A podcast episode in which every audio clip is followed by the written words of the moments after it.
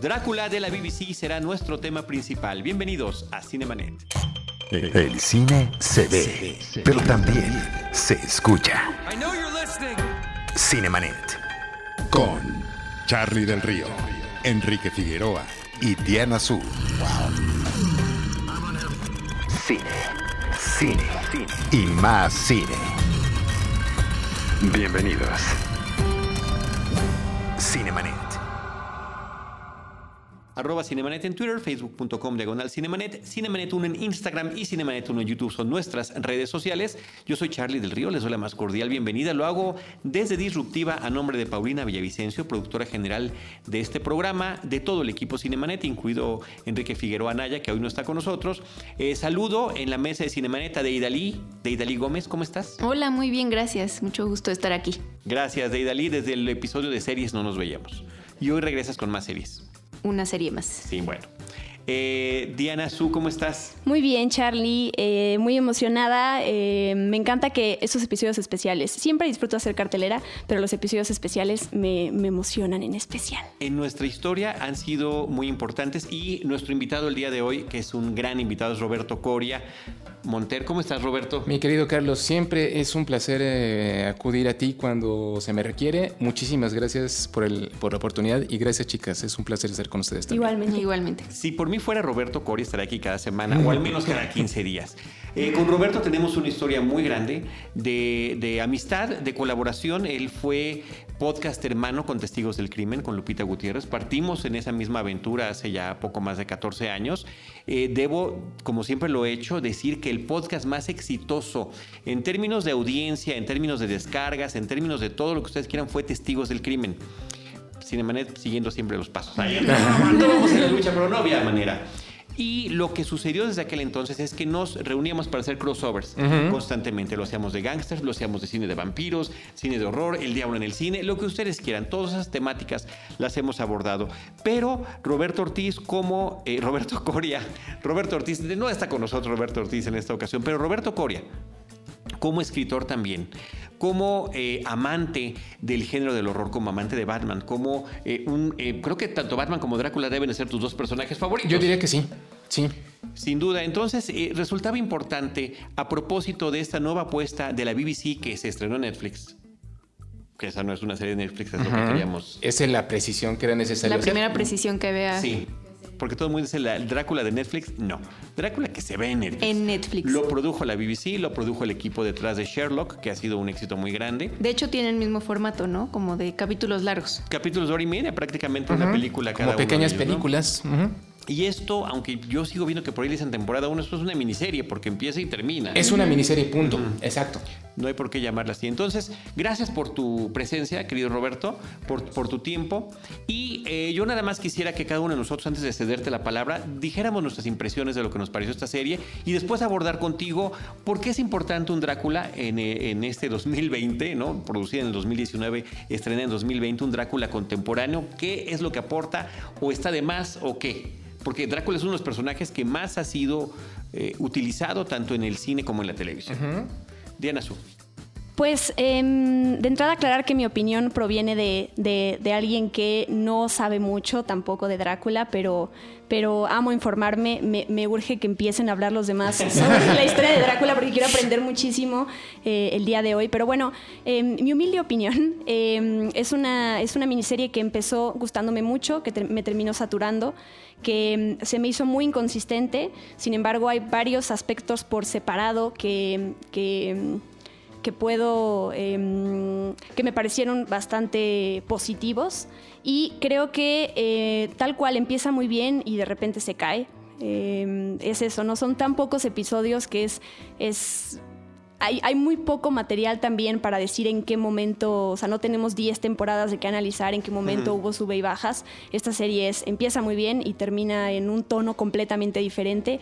Eh, bueno, esa es mi percepción, ya me dirán qué opinan, pero pues me decepcionó la verdad. Además, viene, no hemos mencionado los creadores, eh, si bien el personaje es de Bram Stoker, está detrás, están detrás de esta serie específicamente Steven Moffat y, y Mark Gatiss, que son los creadores de Sherlock, de la serie con Benedict Cumberbatch y con eh, Martin Freeman. Martin Freeman. Y bueno.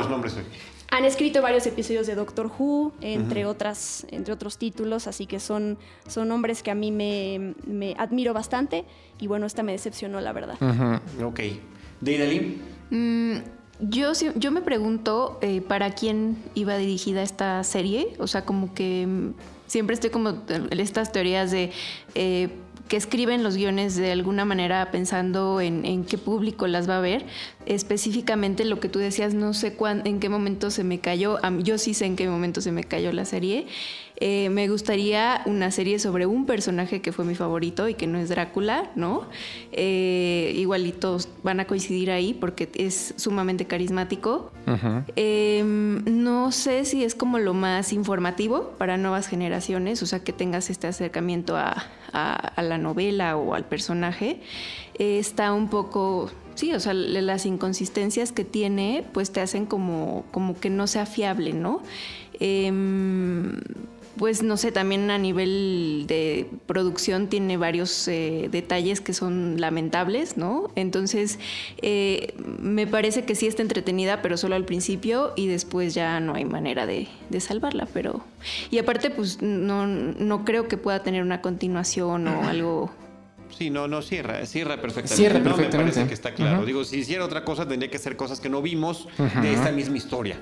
No, que eso no podríamos de- descartarlo del todo, pero bueno, sería posible. Otra cosa que quiero precisar para todos es que vamos a platicar de esta serie, que son tres episodios de una hora y media cada uno, cuatro horas y media de duración, con spoilers. Así que si en este momento dicen todavía no la veo y no me estoy animando por lo que han dicho Diana Suida y Dalí, espérense a escuchar lo que vamos a decir los demás. Pero está en redes, ¿eh? O sea, no es Sí. como que spoiler, que mucha gente te dice el Ah, no, no, capítulo no. 3 no me gusta y ya. Claro. ¿no? No, pero aquí vamos a hablar con spoilers. Vamos a hablar porque se va a disfrutar mejor, me parece, Roberto, de esta manera la serie. Y nada más déjenme brevemente hacer algunos comentarios. Eh, yo tengo una percepción distinta de, de la que ustedes tienen. A mí me gustó mucho desde el principio, siendo que efectivamente en el tercer episodio decae. Sí, y se lo decía Roberto, de entrar, me parece que el final es anticlimático. Sí. Pero lo que aporta la serie desde mi punto de vista, Roberto, es una versión fresca de un personaje que lo hemos visto hasta la saciedad y hasta la suciedad también, desafortunadamente, en algunos casos poco afortunados. Eh, me gusta que recurran como base a elementos muy bien identificados con la obra de Stoker, de Bram Stoker, y que después a partir de allí, como lo han hecho estos hombres eh, que mencionaste, Margaret y Stephen Moffat, a través de, su, de la trayectoria que ya tienen, a- comienzan las divergencias y comienzan a aportar. Y aportar en un sentido que me parece inteligente, que es con mucho conocimiento de, de cuáles son los mitos, los, eh, las características especiales con las que la gente tiene identificados no solamente a Drácula, sino el vampirismo en general.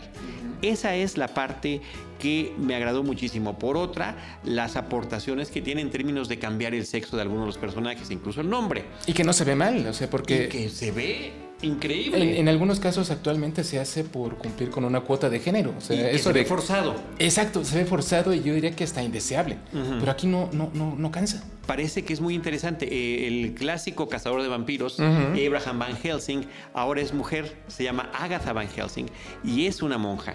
Y el hecho de que durante mucho tiempo en, Europa, principalmente, pero en el resto del mundo, justamente son las religiones las que acaparaban el conocimiento, queda claro que una mujer con dudas en su fe, que podría o no a través de esto que va a vivir cambiar, eh, pero ligada a la ciencia, como es una Sí, es el una pensamiento mujer, crítico, sí, ¿no? totalmente crítico, eh, sea la que, la que tome este papel. Me pareció eso una aportación muy interesante.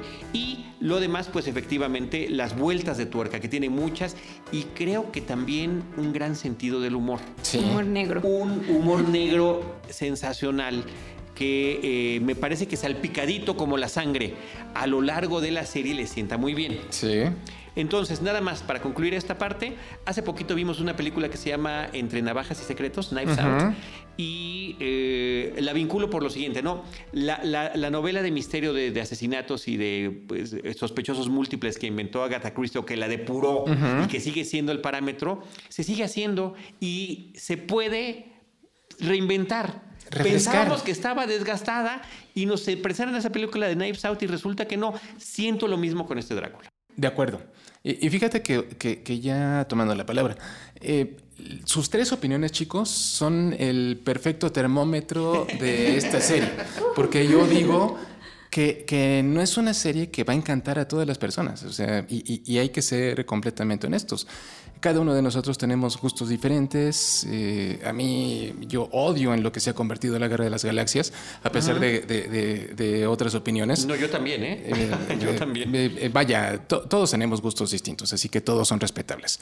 pero dicho esto, yo siento, como, como dice Carlos, que Drácula lo que hace es aportar sangre nueva, refrescar a una figura conocida hasta la sociedad, la saciedad, como me, sociedad, saciedad, sociedad. Me gustó mucho muchísimo eso. Lo, robaré, lo robaré para alguna de mis clases. Eh, eh, pero, pero fíjate, hay, algo, hay algo interesante. Yo creo que para poder comprender esta serie tendríamos que remontarnos a 2017, en, la etapa final de, pues de, la, de la corrida de Sherlock, de esta serie de Stephen Moffat y, de Mark Gatiss, que, que al igual, eh, yo, yo desde que vi Sherlock cuando empezó hacia 2010, yo como buen anglófilo, como buen amante de, lo victoriano, yo decía, oye, pero qué padre puesta el día de la figura de Sherlock Holmes. Pero no dudaste al principio cuando dijiste Sherlock Holmes contemporáneo, dije, Dios mío, ¿qué van a hacer? Fíjate, fíjate que no. Yo, yo, tenía, yo tenía voto de confianza con, con particularmente con Moffat. Moffat, eh, tres años antes, eh, hizo una serie que se llamó Jekyll únicamente de tres, tres, o cuatro episodios, una puesta al día del extraño caso del Dr. Jekyll y Mr. Hyde. Eh, ahí me demostró su profundo respeto por toda la literatura victoriana. Eh, eh, conocía muy bien todos los puntos que caracterizaban a, este periodo. Lo hizo de una manera muy respetuosa. Eso me dio la confianza para poder enfrentar Sherlock en esta época. Y me gustó. Eh, y bueno, ya, ya Sherlock es un tema muy grande para poder, para poder platicar. Hay que, utilizarlo. Por favor, hagamos una promesa. Bueno, eh, eh, podemos ahorita hacer una promesa de sangre. este, pero bueno, yo, sentí, yo sentía confianza al ver a los dos nombres involucrados. a, nuevamente a Moffat y a Mark Gatiss, que en la serie también es Mycroft Holmes, Mycroft Holmes delgado. Eh, el capítulo de la novia abominable, el capítulo especial victoriano de Sherlock, es grandioso bueno, eso, eso, ya lo podemos platicar en otro momento. Eh, y por esa época yo decía, este par debería de hacer Drácula, o sea, eh, una dupla tan inteligente, tan respetuosa de, todos los elementos eh, victorianos que tanto amo, debería de retomar el personaje y le quedaría muy bien. Entonces, para mí, ese fue el gran antecedente para poder enfrentarme a esto. Cuando yo en 2018 me enteré que ya era una realidad que los dos estaban involucrados en en, traer nuevamente a Drácula a la televisión, yo dije, qué cosa tan maravillosa. O sea, por eso era, era tan grande mi, mi expectativa. Y eh, dicho eso, me, a mí me satisfizo, no, no, no la odié. Eh, al igual eh, que ustedes, creo que tiene altibajos la, la, serie, pero en general tiene muchísimos elementos favorables. O sea, vaya, de entrada, eh, y con todo lo que adoro la versión de Francis Ford Coppola con Gary Oldman, que todos ustedes conocen, Drácula no es una historia de amor, no es una historia de, de, amores perdidos, de reencarnaciones.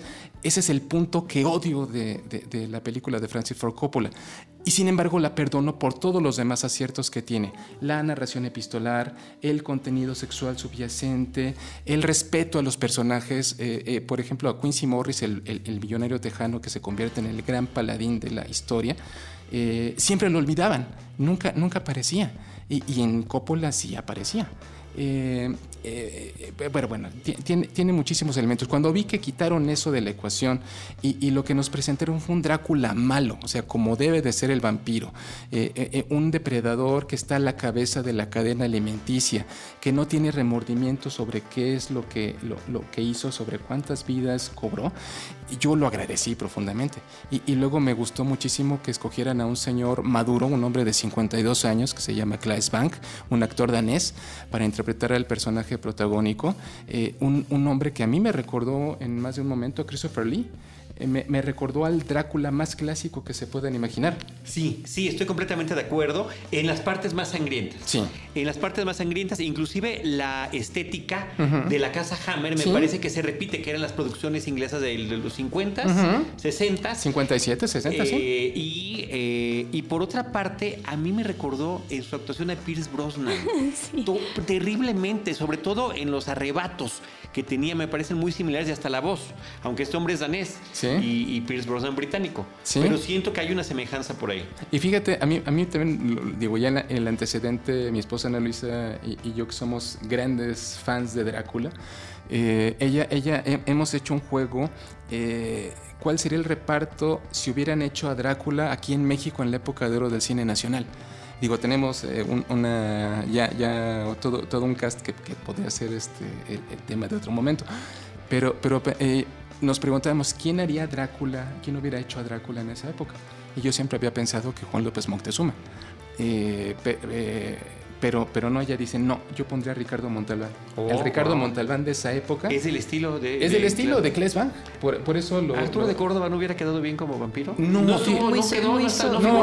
figuraba, no, no, figuraba en el cast, pero, pero, pero luego eso. en, en, los finalistas ni nada, ¿no? No, no, ni en los finalistas. No, yo, yo, yo, yo, yo, tenía una, una propuesta muy en, el, en la línea de la comedia ranchera, con número musical, este, con Pedro Infante, con Jorge Negrete. Bueno, es, es, es una una, cosa abominable. Me suena como una película de animación en progreso. Esta, esta estaría muy divertida, pero bueno, el, y, bueno, y regresando concretamente a este caso. Em, tú lo dijiste muy bien, salpicado de humor, humor negro, un humor que a mí me recordó mucho en, muchos momentos a Sherlock. Eh, eh, eh, ¿Se acuerdan ustedes que Sherlock cuando le, le, dicen, ay, ahí viene el psicópata ese? Y, y, dice, no, no soy psicópata, soy un sociópata muy funcional. este, este humor semejante eh, a mí me, me gustó mucho. Eh, eh, el momento en el que Drácula le dice, más bien Jonathan Harker le dice a Drácula, eres un monstruo. Y Drácula le responde, ¿y tú? Abogado. Nadie es perfecto. sí. no, no, no. El humor de Agatha, del personaje de Agatha, es lo que se gana definitivamente para mí toda la serie. O sea, sin ella yo no hubiera seguido viéndola. Eh, hay chistes, por ejemplo, anoté yo uno cuando le dice, eh, usted es un hombre inglés, ¿no? Y le dice, es una combinación de presunciones sin comparación, ¿no? Entonces, esa, esa agudeza a mí me conquistó completamente. Eh, por eso precisamente sé que en el momento que ella deja de, aparecer, ¿no? Eh, es donde yo digo, ahora que no, o sea, ya, ya no quería como, estaba muy emocionada cuando, cuando ellos ya estaban juntos a, ver qué iba a, suceder y cuando ella deja de aparecer ya eh, cambió completamente para mí el, sentido de la película. Yo me enamoré del personaje, de Agatha, me súper enamoré. Me encanta que sea una sorpresa para el público el descubrir quién es esta monja que está interrogando a Jonathan Harker. Aquí la variedad es esa, ¿no? Está en un convento, está deformado, eh, lo están entrevistando dos monjas y poco a poco descubrimos, me parece que hacia el final del primer episodio, que ella se apellida Van Helsing. Sí, que ya y que ya entendemos cuál es el propósito de su, pero más allá, ¿cómo le lanza inmediatamente la, pregunta inquietante? ¿Usted ha tenido relaciones sexuales con el conde Drácula?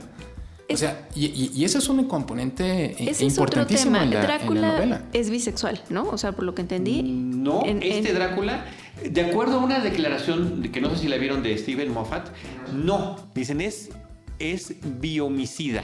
O sea, él se puede comer, ¿no? Él lo hace por alimentación, no, no hay un factor de sexualidad involucrado en esto. Él es como cuando ustedes comen eh, res, no van a preguntarse si era una vaca o si era un toro. mata parejo. O sea, el, como dijo, las sangres son vidas pero sí queda sugerido, queda muy sugerido. Sí, porque en el barco, como que tal vez para atraer a su presa, ¿no? Pero estaba coqueteando con, los chicos eh, gay. O sea, entonces a mí por eso me dio esa impresión de que, de que era bi. Pero también con ellas, ¿no? Yo, yo siento como el coqueteo de, de ambos lados.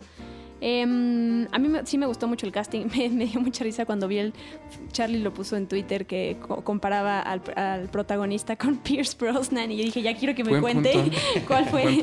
Me, gustó. Em, yo nada más quiero retomar todo esto que dicen, que me parece un gran acierto de, em, cómo se nota que los creadores de, esta miniserie dominan la, historia de Drácula y al mismo tiempo tienen estas ganas y, la destreza para aportar cosas nuevas. No creo que la serie esté perdida por completo. me parece, me parece que es muy, se siente muy apresurada. Creo que el hecho de que sean tres episodios, si bien duran 90 minutos, a mí probablemente si me hubieran metido un poco más, em, más, más tiempo, si me hubieran dado más tiempo para alargar la narrativa y, como explorar más eh, de la personalidad de Drácula y de siento que está muy marcado de, ok, aquí estás en el presente y aquí vas a viajar al futuro y en el siguiente, un poquito al principio con el pasado, ¿no? Siento que em, es un gran reto meter una historia y más como la de Drácula en tres episodios, no quiero demeritar eso, pero sí, sí siento que yo la siento apresurada, ¿no? Como comparo mucho el final de Game of Thrones, que, que sientes que si les hubieran dado un poquito más de tiempo, más episodios, a lo mejor las cosas se hubieran digerido de diferente manera, porque acompañas a la narrativa de, de cómo lo, lo, estuvieron planeando y no de repente te dan, te cambian de tono y, y entonces en vez de intentar valorar qué está pasando, por qué nos estamos cambiando de un, de un género al otro, tal cual de un tono un ritmo, pues lo desprecias, ¿no? Porque es como, ay, ya no supieron qué hacer, es como, como esa salida de, ay, se, se, les fue de las manos, ¿no? Y creo que no, nadie puede decir esto sobre estos dos genios. yo creo que así lo tenían planeado, pero resulta anticlimático. Eh, lo que sucede, y bueno, nos estamos adelantando un poco para poder eh, referir a lo que estás mencionando, Diana Su, es que cuando acaba el segundo episodio, el primer episodio es el establecimiento de los personajes a partir de esta historia del convento, lo que de flashbacks, ¿no? las reglas de la bestia se llama las reglas, el, el, encuentro entre Agatha y Drácula y posteriormente eh, el escape de Drácula, ¿no? Y después ya lo vemos en el segundo en el Demeter, que es su traslado, su famoso traslado a Inglaterra en este barco.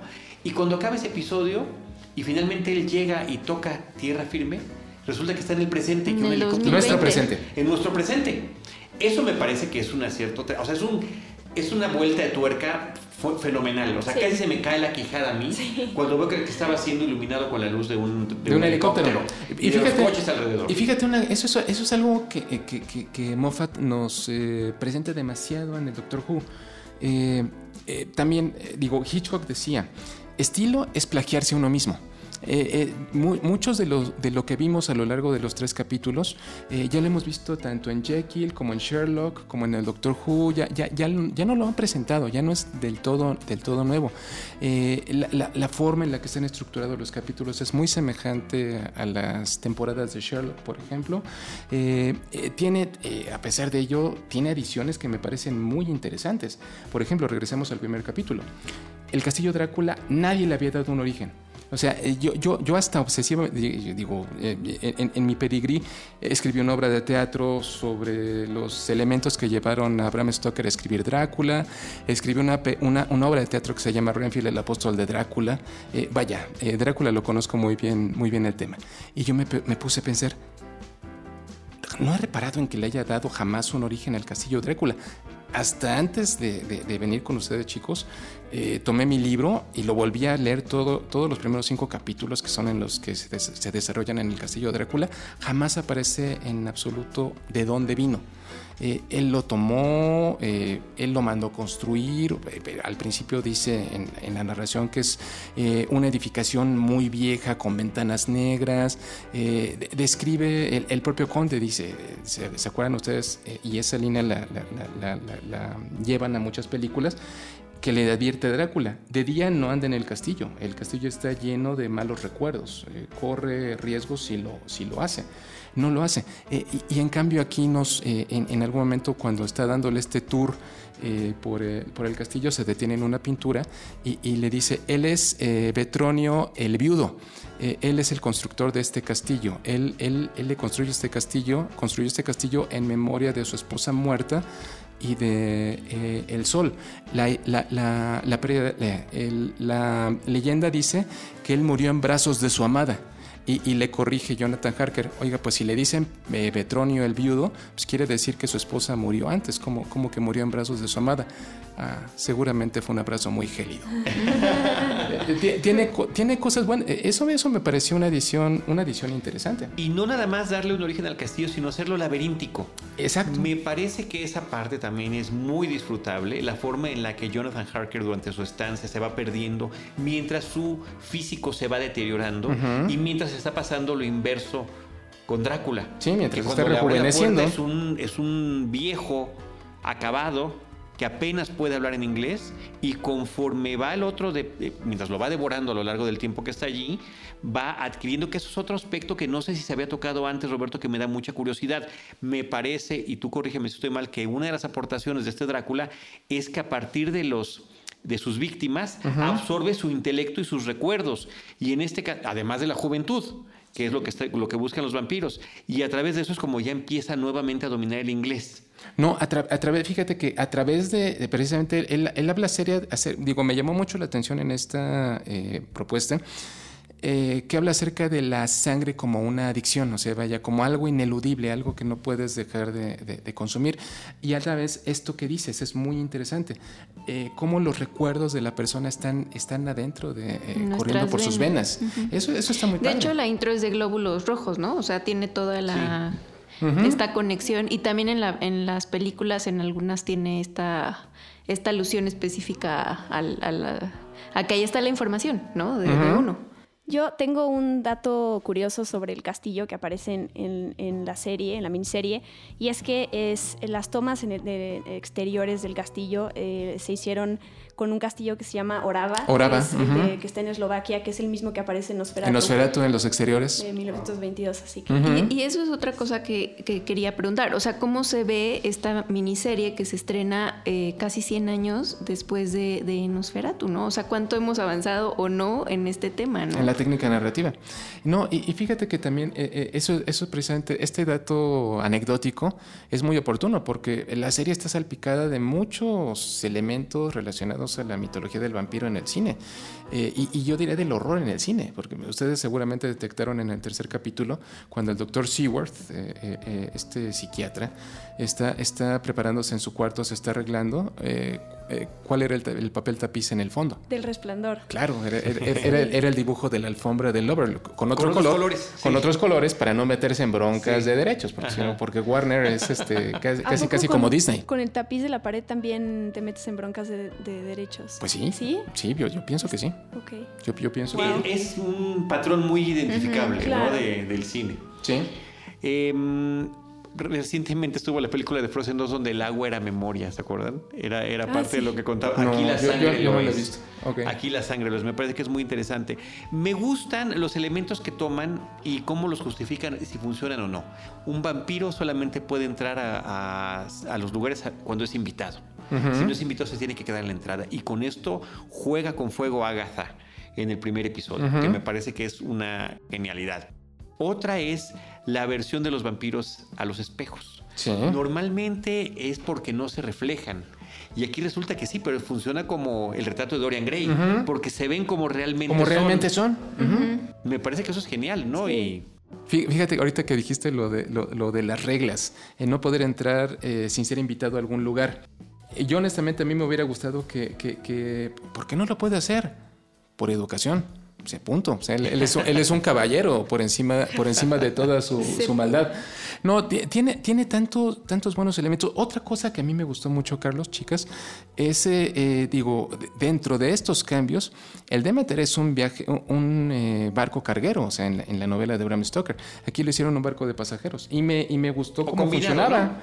sí, bueno, llevaban carga, pero fundamentalmente llevaban también pasajeros. Y pasajeros fifís, además.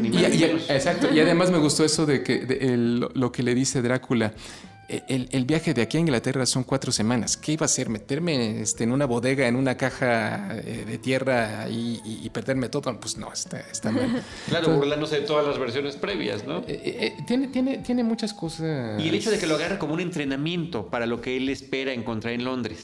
Esa diversidad cultural, ese tipo de personajes fuera de los campesinos que, que no le aportan nada de lo que él está esperando, como simple alimento nada como, Como dice, the people right here has no flavor.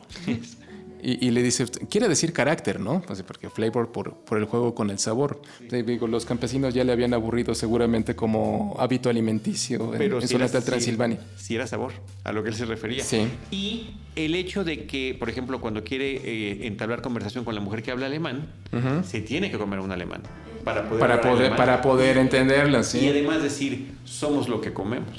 Eso es muy bueno. ¿no? Eso es muy ese sentido del humor permanente a lo largo de la serie es una de las cosas que, más me motivaba. ¿no? la, gente de aquí le tiene miedo a la muerte, no sé por qué. Es, eh, tiene, muchos momentos eh, afortunados. Un una añadidura que hicieron eh, en cuanto a lo del reflejo tiene que ver con las selfies, ¿no? O sea, el personaje de Lucy eh, puede verse eh, como es hasta que se toma la una selfie, claro. ¿cierto? o sea, es como parte de las cosas. Y lo que decía Diana hace rato, que era la narrativa apresurada, yo creo que también los, hubo personajes de los cuales no pudimos disfrutar, o sea, que fueron como tan por encima, empezando, bueno, para mí Lucy fue como un poco por encima, ¿no? O, Mina. O sea, siento que les hizo falta también un poco eh, conocerlos. O... Pero en el caso de Lucy, como parte de esta adaptación y eh, llevada eh, ella hacia nuestro mundo contemporáneo, de la vanidad, de la apariencia, de vivir el presente sin importar las consecuencias, me parece que es un apunte interesante. Ah, ah, pienso lo mismo. Y, sobre y sobre todo este asunto de que lo que importa es cómo me ven, no cómo realmente soy esa desconexión que hay y que, y que por eso mismo le parezca y le resulte a Drácula tan fascinante, un personaje estilo que se pudo haber encontrado cualquiera, no era nada más ella. O sea, el problema es que pululan hoy en día, ¿no? Y esa es la verdadera infección. Y, fíjate que eh, dice de cierto, eh, el personaje de Mina es muy importante en la novela. O sea, finalmente Mina es la que, la que derrota al vampiro. Eh, Mina es en ese momento la representante del nuevo tipo de mujer, eh, la, que le llamaban la Brave New Woman victoriana. Era una eh, mujer inteligente, se iba a casar, es cierto, pero era profesora, tenía una vida propia, escribía máquina, algo que no dominaban todas las personas en ese momento. Era un, era, un, prototipo de mujer completamente distinto. Sí, eh, completamente. Era, era, era, de alguna manera lo que más temían los hombres victorianos, que eran misóginos, eh, eh, eran costumbristas, lo único que esperaban es que las mujeres estuvieran en la casa con la cena lista y con las pantuflas en la mano. Mina, era, Mina era todo lo opuesto, por eso fue capaz de, contribuir a la derrota del vampiro. Y aquí, en este caso fue nulificada. O sea, cuando, cuando se entera de que, de que el prometido Jonathan es un vampiro en potencia, pues eh, corre como mujercita desvalida este, y, como que no toma el control de la situación. E, eso fue lo que, de, las cosas que yo le pondría. Chocante. o como que lo acepta, no importa las consecuencias que me parece que también resulta un poco tétrico. Pero todos estos valores originales de Mina al final los terminan trasladando a Agatha. Sí. Me parece que ahí es donde está finalmente el respeto al espíritu original del libro. Necesitamos una mujer fuerte, bueno, ya no es Mina, porque Mina está en esa circunstancia, que también es una gran vuelta de tuerca, que la segunda supuesta monja era ella era todo Ese tiempo para demostrar que él eh, que Jonathan Harker, después de lo que le había, de que había vivido con Drácula, había perdido hasta la memoria. Que le había, se lo había. Sí, se lo había chupado completamente. El vampiro. Y, y, por ejemplo, también. Eh, eh, algo, algo, bueno, ya dije lo del castillo, ya, dije, ya dije lo del, lo del Demeter. Eh, eh, finalmente, persona, ya en la época contemporánea, Quincy Morris, el, para mí es el, gran héroe de la, de la, de la novela. él con Jonathan Harker, con sus cuchillos Kukri de Harker y, Bowie de Morris. Eh, son los, que, los responsables de matar al vampiro, en pocas palabras. Y, aquí en este caso Quincy Morris nada más lo pusieron nada más por encimita como un chavito, eso sí, un millonario tejano, eh, eh, joven y bonito, que estaba nada más divirtiéndose ahí en la vida nocturna este, junto con Lucy. No, no apareció más allá el personaje. El, doctor Seward vuelve a aparecer. Ryanfield. Sí. A ver, de eso, me parece que también fue, resultó interesante cómo eh, eh, ¿Cómo eh, lo traen a esta versión? Eso, es lo interesante, el, algo de lo interesante. Eh, spoiler otra vez. Sí, eh, todos son spoilers. Ya, ya, lo saben. Eh, Drácula tiene ya en nuestro presente contratado servicios legales, o sea, tiene asesoría legal. Y resulta que su abogado se llama Renfield, que es el, el yo, le, yo le llamo el apóstol de Drácula. Es, es el, el, el, loquito que en la novela está al cuidado del doctor Seward en el manicomio. Aquí es un abogado que está encarnado por el propio, el propio Gatis como que tiene la, siempre la tentación de meterse de personaje en sus historias. Sí, y estuvo interesante cómo lo traen. ¿no? No, me había, no, había, reparado que no, no aparecía sí, en esta versión hasta que... Y es el propio Mark Gatiss que me parece que es sensacional que lo divertido, haya hecho. Divertido, Al igual que sus versiones anteriores, pues está enloquecido, él solamente quiere servir al maestro y está muy chistosa esta escena también que se supone que está eh, llenando un crucigrama, la respuesta decía monstruo creado a partir de no sé qué, que la respuesta era Frankenstein y le pone Drácula. Y cuando te fijas en el crucigrama todo dice Drácula, ¿no? Porque Drácula es su maestro. Así. Drácula es su amo. Eh, lo que siento yo, que lo platicamos también antes de entrar a la grabación, es que en ese tercer capítulo, cuando llega esta emoción tan grande de que están en el presente, y después ves el capítulo del presente y dices, chin, se perdieron tantas oportunidades que había para aprovechar al personaje en la época contemporánea. O sea, es muy divertida la parte donde empieza a aprender que es un refri, que es un teléfono, ¿no? Está padre eso, pero si no lo explotan, ¿no? Y la solución que le dan a su encierro es eh, muy fácil o muy mm, no sé, o sea, no tiene mucha lógica, ¿no? No, y, al final, chicas, este, eh, el, que todo se resuelva eh, diciendo que su aversión eh, su temor a morir, eh, eso lo reduce a un vil cobarde. O sea, vaya, a todos en algún momento nos, nos va a suceder. Eh, como eh, un, hombre que, digo, algo que Bram Stoker nunca hace, le da un pasado jamás, jamás le da un pasado a, su, vampiro. O sea, sabemos a través de su amigo Arminius de la Universidad de Budapest, que se basa también en un personaje histórico, Arminius Bambery, que fue un noble que combatió contra los turcos en defensa de su tierra. El empalador. El, la del empalador, plata. Pues, y, digo, un hombre que ha conocido la batalla, que, que en su vida mortal enfrentó la muerte de todas las maneras posibles, que al final le tuviera miedo a la muerte, como que no me, no, me gustó, como que deslavó completamente el espíritu del personaje. Sí, a eso me refería yo cuando hablábamos de este final anticlimático. Porque otra parte también de las vueltas de tuerca es que en el, en el mundo contemporáneo que primero hubiéramos pensado que tal vez hubiera sobrevivido a Agatha porque ya había sido su víctima y que hubiera vivido todo este tiempo y se estaba preparando para su llegada, pero no, resulta que es un... Una descendiente. Una descendiente. Soy, es la se misma llama. actriz, eh, tiene otro nombre, Soy, si no me equivoco. Eh, eh, Dolly Wells se llama la mujer. Van Helsing. Ah, ya. Y este, así la actriz, no, sensacional, magnífica, magnánima ella, me encantó, me fascinó. Y este, que tiene un personaje por ahí en la de Chernobyl. Y en la de podrás perdonarme, ¿no? Sí. de, veras en, de veras en Chernobyl sí sale, sí es cierto. Y este. Y que sea un personaje con cáncer. Y que el vampiro no pueda eh, comer a alguien que tiene esa enfermedad.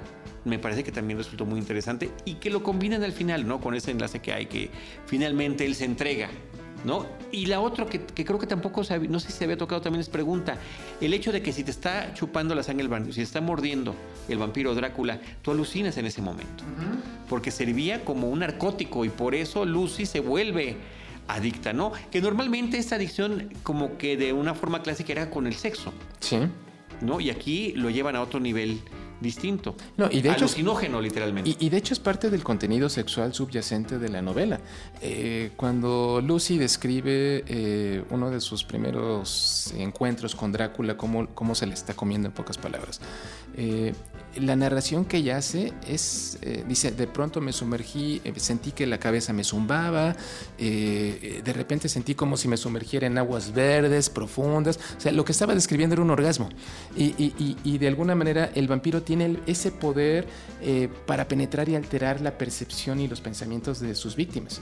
Y, está retratado perfectamente aquí. Sí, me parece que es una, es una forma de hacerlo interesante, como es esta película.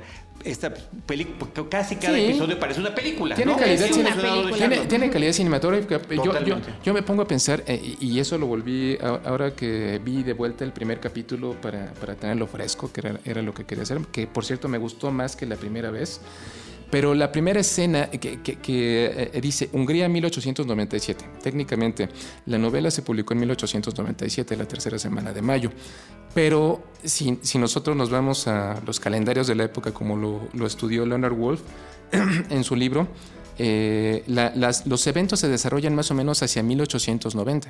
Pero bueno, vamos a concederle el, beneficio nostálgico de que fuera en 1897. y poner esa fecha por esa razón, ¿no? Pero parece, parece como de video home el, acercamiento. Esta, esta toma, cómo se va acercando al castillo, se ve, muy, se ve muy mal.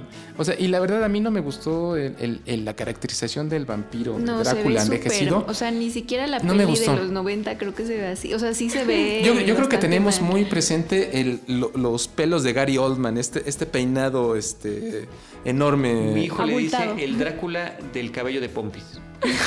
que tiene mucha razón. Sí. Eso es bueno. También se lo robaré. Sí, por favor. Por favor. Y este. Sí, digo, tiene, tiene muchos puntos flacos la, la, serie. Pero creo que triunfan todas las demás cosas. Sí, yo un, un acierto que digo, ya lo, ya lo mencionaron en varias ocasiones, pero que yo quiero hablar del, a partir de una escena que es cómo empieza el segundo episodio, que la, la, serie está llena de momentos... Eh, momentos como de qué rayos, momentos de what the hell, qué está pasando. Eh, digo, cada el final de cada uno de los episodios es un cliffhanger que te obliga a querer seguir viendo la serie. Em, pero cómo empieza el segundo episodio en donde Agatha está platicando con Drácula y están jugando ajedrez y dices, ¿qué? ¿Cómo? ¿Por qué? ¿En qué momento? ¿Qué está pasando? Y que hasta la mitad o hasta más allá de la mitad del episodio entiendes qué está pasando. La serie está llena de estos momentos que, que, que, son los que, los que te regresan y que te atrapan. Y que dices, ¿cómo? Estos, en este momento en donde Agatha le dice, tuviste sexo con Drácula, es otro que dices, ¿qué? ¿Qué, está ¿Escuché bien? ¿No? Como, como esa es la reacción, ¿no?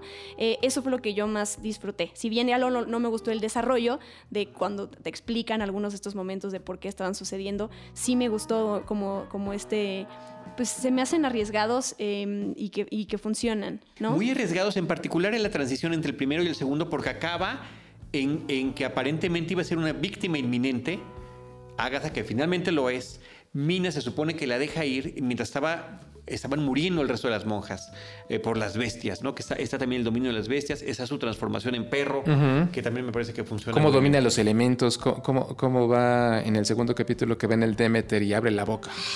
Ah, lo de la, niebla. la niebla que los iba siguiendo todo el tiempo.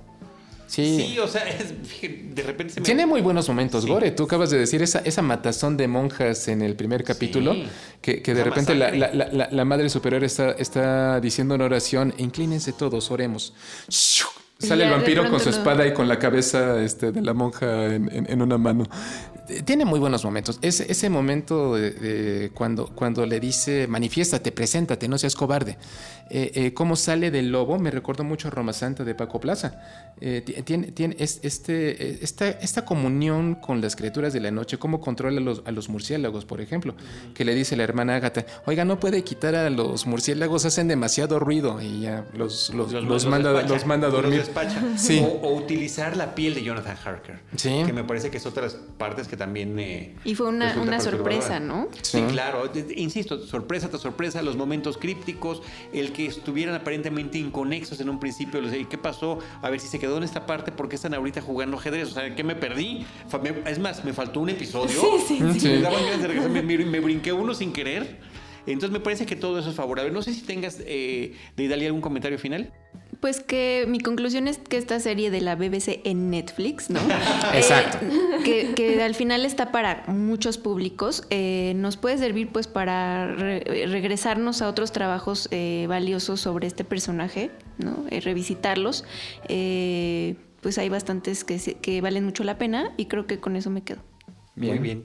Diana Zoom. Sí, yo me, quiero quedar con las cosas buenas que, que, aporta. Creo que en esta época en donde estamos plagados de spin-offs, precuelas, eh, nuevas adaptaciones, porque ya, ya no les quieren llamar remakes, ¿no? Ya es más bonito decir nuevas adaptaciones.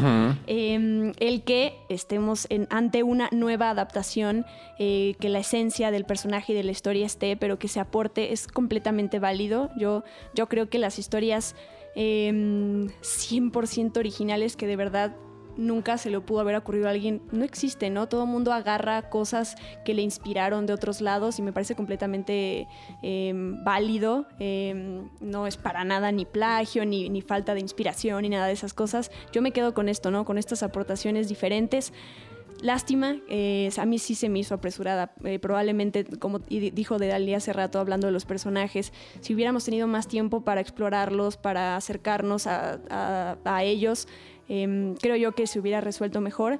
Pero em, sí, sí, sí sigo esperando más contenidos de estos dos muchachos. Sí, porque bien. Qué, bien, qué bien lo hacen, la y verdad. veré qué, qué, personaje ver escogiendo Garis, que eso me parece que está sensacional. Yo quisiera quedarme con Dolly Wells, como eso no va a ser posible. Tristemente, de verdad que me encantó. Ahí está la serie que estoy proponiendo. O sea, la serie sobre ella estaría muy padre, ¿no? Sobre Agatha. Ese es un spin-off ah, potencial. eso sería Eso es lo que estaba proponiendo al principio. una precuela cómo llegó a convertirse en la, en la Agatha Van Helsing que conocemos al inicio de este episodio. Sería padrísimo. Podríamos explorar desde su infancia, su curiosidad, en fin. Mandemos una carta. BBC, BBC, amigos de la BBC, si nos están escuchando, Carlos del Río tiene una propuesta. y de Idali. Sí. No, pues eh, sí me quedo con la, lo fresco que me resulta una nueva versión. Una nueva versión que sí llega a aportar y que lo hace con respeto al original con variaciones y con sentido del humor. No puedo pedir más. Ah, bueno, sí puedo pedir más. Que hubiera acabado bien el, tercer episodio, por supuesto. Sí. Pero en final eh, sí fue una grata experiencia. Sí. yo, igual, yo, yo, me quedo con eso. Eh, fue algo completamente distinto a lo que yo deseaba, es cierto. Yo, yo, yo pienso que eh, Drácula, que es un libro que yo amo tanto y que tantas cosas buenas me ha dado, yo pienso que se merecía algo mejor. Pero lo que tuvo no fue decepcionante. Eso, eso sí quiero ser muy enfático. Yo conozco a muchas personas que, que dicen que no, que qué asco, eh, eh, yo no esperaba eso de Moffat y demás. O sea, pegando el grito en el cielo, yo no creo que sea tan mala. O sea, por favor, malo sería Crepúsculo y Crepúsculo vean el, éxito. Eh, yo, yo, por cierto, yo, yo, agradecí muchísimo que no viera ni siquiera el asomo romántico del vampiro chavito y bonito este tipo Crepúsculo, o, la serie esta con este Jonathan Rice Myers de Drácula de hace unos años. Pésima. Ah, yo, yo la odié. O sea, desde el principio, eh, cuando vi a eh, a Mina eh, con, eh, sin mangas y con el cabello suelto caminando por las calles de Londres, dije, una mujer victoriana jamás hubiera andado así en la calle. pero en este caso concreto, creo que el, respeto estuvo presente y, la fidelidad a, las, a los productos que ellos nos han entregado en, en otros momentos y que tanto hemos querido, o al menos yo, eh, están ahí y, eh, yo creo que al final lo que demuestra la miniserie es que Drácula tiene muchas vidas. Eh, es una creación que tiene más de 120 años de haberse publicado por primera vez y sigue completamente fresca. Se agradece el, back to the basics, el, regreso a lo, a lo básico y, yo pienso que Drácula tiene tantas vidas y, todavía nos van a quedar muchas que ver en el tiempo que nos quede eh, de existencia. Pues muchas gracias, Roberto. Y tener un, vampiro que mande mensajes de texto con emojis de Drácula. No, Eso es muy No tiene precio. Eres muy amable. Te agradecemos muchísimo de parte de todo el equipo que nos has acompañado una vez más, Roberto Coria Monter. Carlos del Río. Eh, qué gusto. Y bueno, gracias. Eh, ¿Redes sociales quieres mencionar? Ah, yo, yo estoy en arroba R. Coria Monter, ese es eh, mi tuit oficial, y eh, de Horroris Causa, que también fue un podcast que inició en la última época de Frecuencia Cero, pero que se convirtió en un programa de radio en WAM 94.1 de FM los días miércoles, eh, aprovechando el comercial. Por supuesto. Este, a las 10 de la noche. 11 de la noche. Bueno, eh, en, en One Radio 94.1 es arroba horroris, la cuenta oficial de Horroris Causa, donde comparto micrófonos con otro eh, asiduo de Cinemanet, que es mi, amigo Antonio Camarillo. Así es. Y eh, Pablo Guisa, el director de Mórbido. Ahí, estamos el triunvirato del horror analizando esas cosas en el cuadrante. Estupendo. Muchas gracias, Roberto. Gracias, Carlos. Diana Su. Yo eh, me encuentran en Twitter y en Instagram como arroba-dianazú y les agradezco a todos la plática, el aprendizaje sobre todo y que se repita con, con, otro tema. Sí. Con otro uno donde un, día donde yo sepa más y pueda aportarle algo a Roberto. vamos con Sherlock, vamos con Sherlock, hay que pensar en eso. Por favor, sí. Gracias, Diana Sud. Deidali. Mi Twitter es arroba Deidali y muchas gracias. De verdad estuvo muy padre este podcast. Muchas gracias a todos. Yo soy arroba Charlie del Río y les recuerdo que nosotros les estaremos esperando en nuestro próximo episodio con cine, cine y más cine. Esto fue Cinemanet. Con Charlie del Río, Enrique Figueroa y Diana Su. El cine se ve, pero también se escucha.